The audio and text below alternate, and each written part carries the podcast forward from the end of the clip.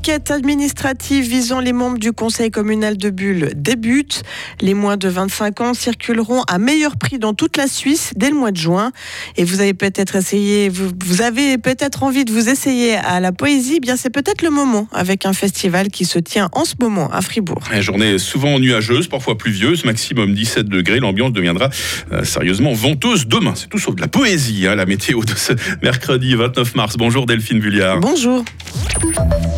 Le conseil communal de Bulle est passé au crible suite à l'affaire Éric Gobert. La préfète de la Sarine ouvre formellement l'enquête administrative annoncée en décembre dernier.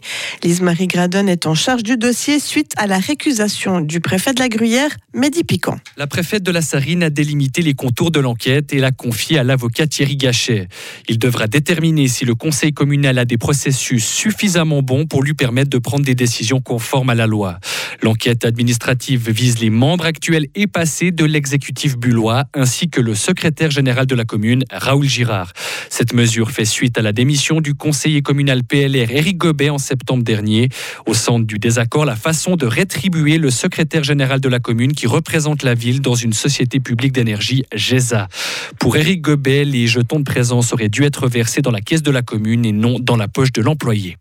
Le résultat de l'enquête administrative sera rendu le plus rapidement possible, selon Lise Marie Graden, qui n'articule toutefois aucune date.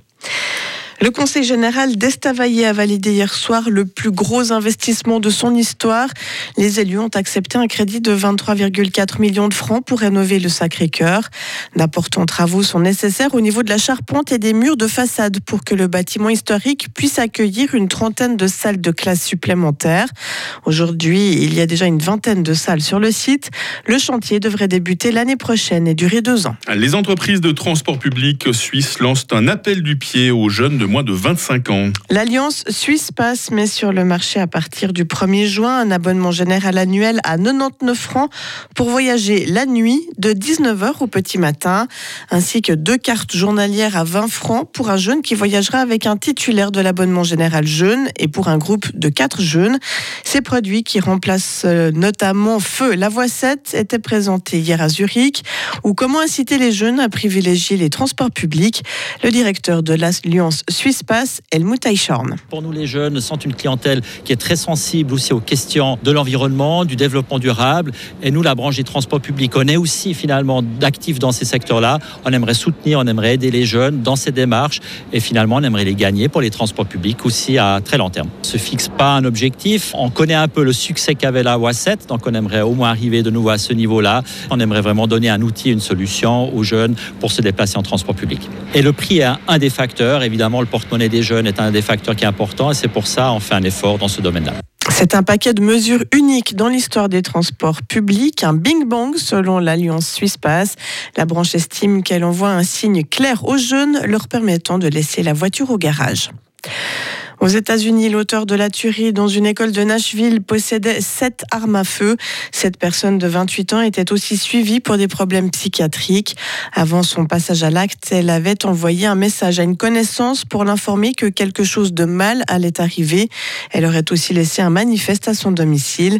C'est ce qu'a révélé hier la police au lendemain du drame qui a coûté la vie à trois enfants et trois employés. L'auteur de la tuerie a été tué dans l'assaut des forces de l'ordre. La poésie, c'est sexy. Et ce n'est pas Nathalie Jensen qui dira le contraire, elle qui organise un festival de poésie qui se tient jusqu'à samedi à Fribourg. Et elle compte bien en persuader toutes les personnes qui se rendront à l'espace culturel OVNI à la rue de Lausanne.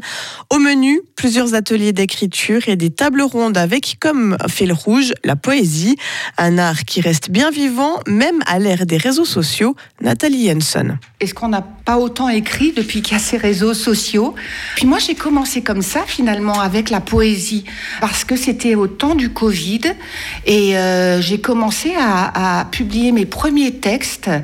Euh, puis j'ai vu qu'il y avait d'autres personnes euh, qui, publiaient également, et je me suis dit, mais c'est encore là, c'est vivant, c'est génial, et c'est en fait par le biais des réseaux sociaux.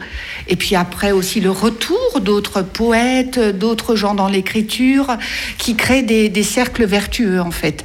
Le féminin, c'est le thème central du festival Poetry is Sexy. Nathalie Jensen va nous initier d'ailleurs au tarot poétique. Ce sera d'ici une demi-heure dans notre éclairage à 7h30. donc. Tarot poétique, je me réjouis Delphine, Voilà. je me réjouis. À très vite. Retrouvez toute l'info sur frappe et frappe.ch.